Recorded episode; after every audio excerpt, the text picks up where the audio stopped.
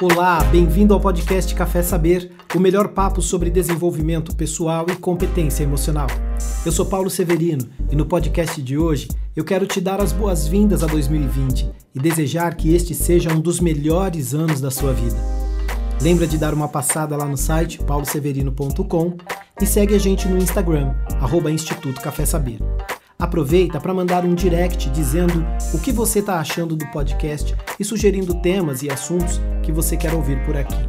Então, curte aí, compartilha com alguém e feliz ano novo!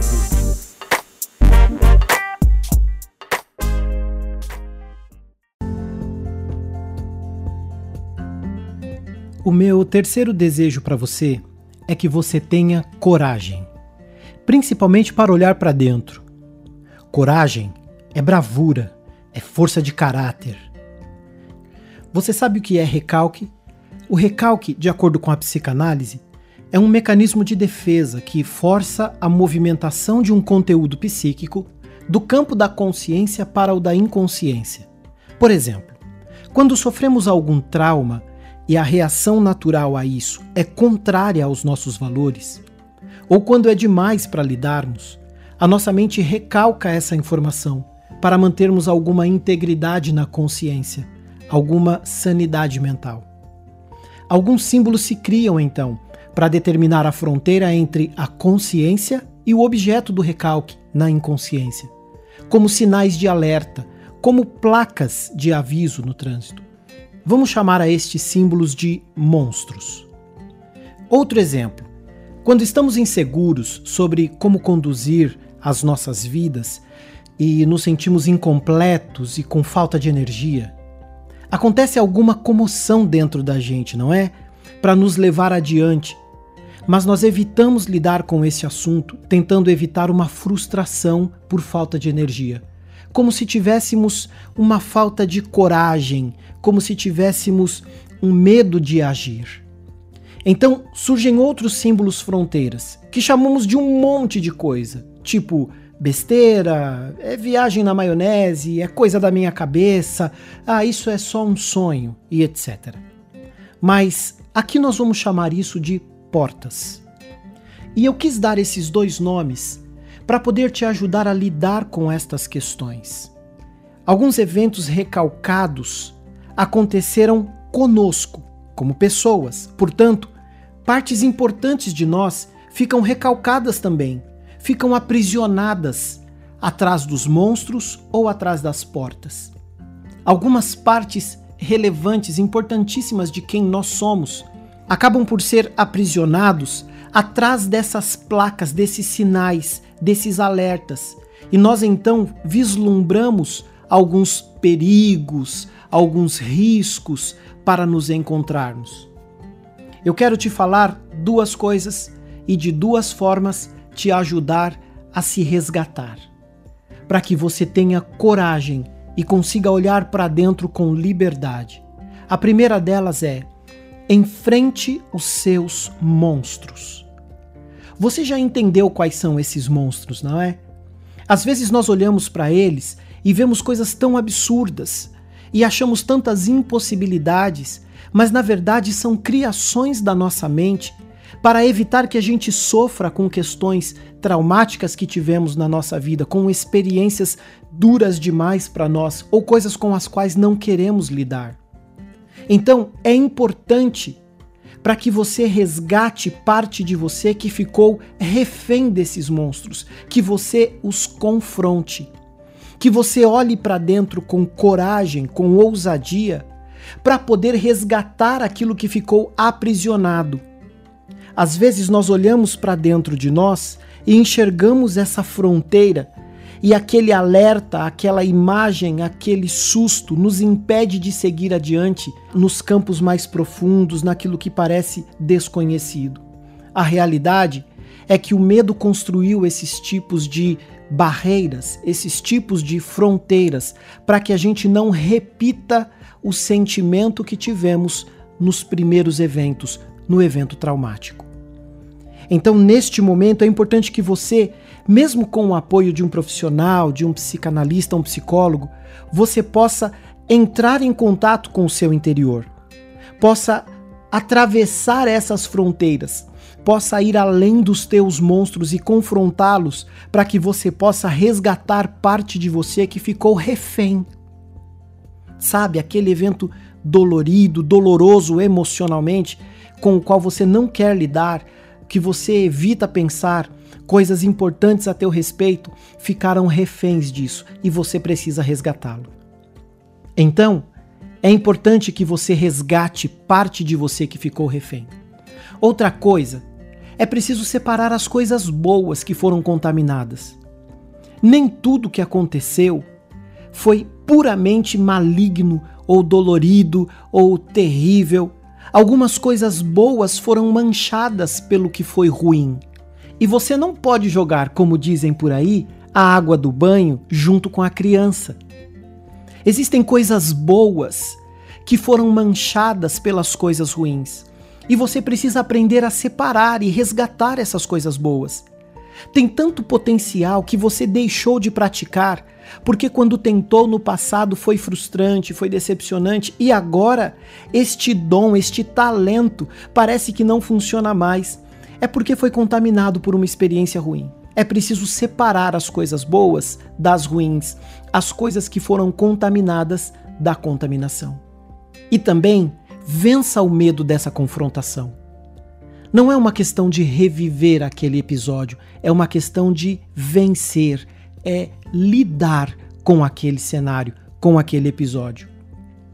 Às vezes nós temos medo de tocar num assunto, de lidar com um trauma, porque temos medo de sofrer tudo aquilo novamente, não é? E você tem razão se você pensa assim, porque é assim que a nossa mente funciona. A nossa memória é armazenada com as nossas experiências, mas elas são registradas de maneira muito mais profunda quando elas estão acompanhadas de emoções. Então, por exemplo, vai ser muito mais fácil você lembrar de coisas felizes quando estiver feliz. E vai ser uma coisa comum que você sinta a mesma alegria ou parte daquela alegria que você teve no momento da experiência feliz. Isso também acontece com as coisas dolorosas, com aquilo que foi pesado, triste, ruim para nossa alma, para nossa emoção. Então hoje, quando você se lembra de assuntos que foram traumáticos, a emoção que estava naquele momento faz parte dessa lembrança e você está tentando evitar esta emoção, não é? Está tentando evitar chorar novamente, ficar triste novamente, se sentir magoada, magoado, se sentir menosprezada e repetir toda aquela sensação. Eu sei que isso se torna um medo gigante, um monstro que fica na fronteira entre você e o teu resgate. Mas é preciso que você vença esse medo, que você vença o medo dessa confrontação, porque você não vai reviver aquele momento, você vai lidar com ele e vai poder ressignificar todas as coisas. E ao invés de carregar uma experiência cheia de dor, você vai trazer para si um aprendizado que te livra de todas as dores. Então, enfrente os seus monstros. A segunda coisa que eu quero te falar é sobre abrir as portas. Talvez a sua falta de energia hoje seja justamente porque você está incompleta. Sabe quando a gente tem que lidar com aqueles projetos que nós desejamos tanto, mas a gente olha hoje ao redor e tanto tempo se passou, tantas oportunidades foram perdidas, foram deixadas de lado. Nós escolhemos tantas outras coisas, não é? E agora parece que a gente não tem mais força, não tem mais energia para realizar aquilo que deseja realizar, para tratar de coisas que ficaram guardadas dentro da gente, para poder viver de maneira plena. E hoje, uma das coisas mais terríveis para as pessoas é viver uma vida de frustração tentando disfarçá-la. É viver uma vida de, de impotência, de uma, de uma fragilidade, de uma fraqueza emocional e mental que lhe rouba todas as coisas. Então eu quero te lembrar: existem coisas importantes a teu respeito que estão atrás dessas portas. Existem coisas que são o teu potencial, que são oportunidades, que são recursos que podem te levar além, que estão atrás dessas portas. E você não tem coragem de abrir a porta porque parece que vai dar trabalho demais, não é? Parece que você vai ter que se esforçar demais para provar que é aquilo mesmo. Tá na hora de você olhar com autoridade, com liberdade e com coragem para si mesma. Que você tenha coragem de olhar para dentro e se lembrar de tantas coisas importantes que estão armazenadas. E se você sente falta de energia hoje, talvez a energia que você precise seja justamente a parte de você que está por trás dessas portas. Talvez você se sinta hoje sem energia suficiente porque você está se sentindo incompleta. Outra coisa, fingir que deu certo também é dar errado. Aí, porque você está se sentindo assim, você fica fingindo que tá bom, não é? Uma vez uma pessoa me falou isso, eu ri bastante no dia, mas depois fiquei preocupado, porque ela me disse assim: eu perguntei como estava, ela falou: ah, tá ruim, mas tá bom. Fingir que está dando certo também é dar errado. A gente pode até fazer cara de feliz, pode até falar que, nossa, tá maravilhoso comparado a quem não tem nada, a quem não sonhou nada. A gente pode comparar a nossa mediocridade com aqueles que não têm absolutamente nada e achar que tá bom e fingir que tá bom, fingir que deu certo, também é dar errado. A tua plenitude é o que faz dar certo. E veja, eu não estou falando de padrões comparativos, de parâmetros comparativos. Eu estou falando sobre olhar para si mesma, para si mesmo, e ter a convicção de que as coisas mais importantes a teu respeito estão vivas em você. Então, é importante que você resgate o que de você ficou atrás dessas portas. Esse resgate é importantíssimo para a sua plenitude. Então, esses são os meus dois desejos e orientações para você, para que você tenha coragem, principalmente para olhar para dentro. Que você tenha coragem para enfrentar os seus monstros. Que você tenha coragem para abrir as suas portas e resgatar aquilo que era refém, e resgatar as partes de você que ficaram para trás e se tornar completo, completa e viver de maneira plena.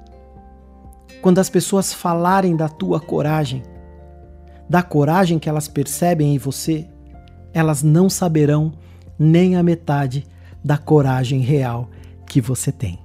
Que você tenha coragem, principalmente para olhar para dentro. Um beijo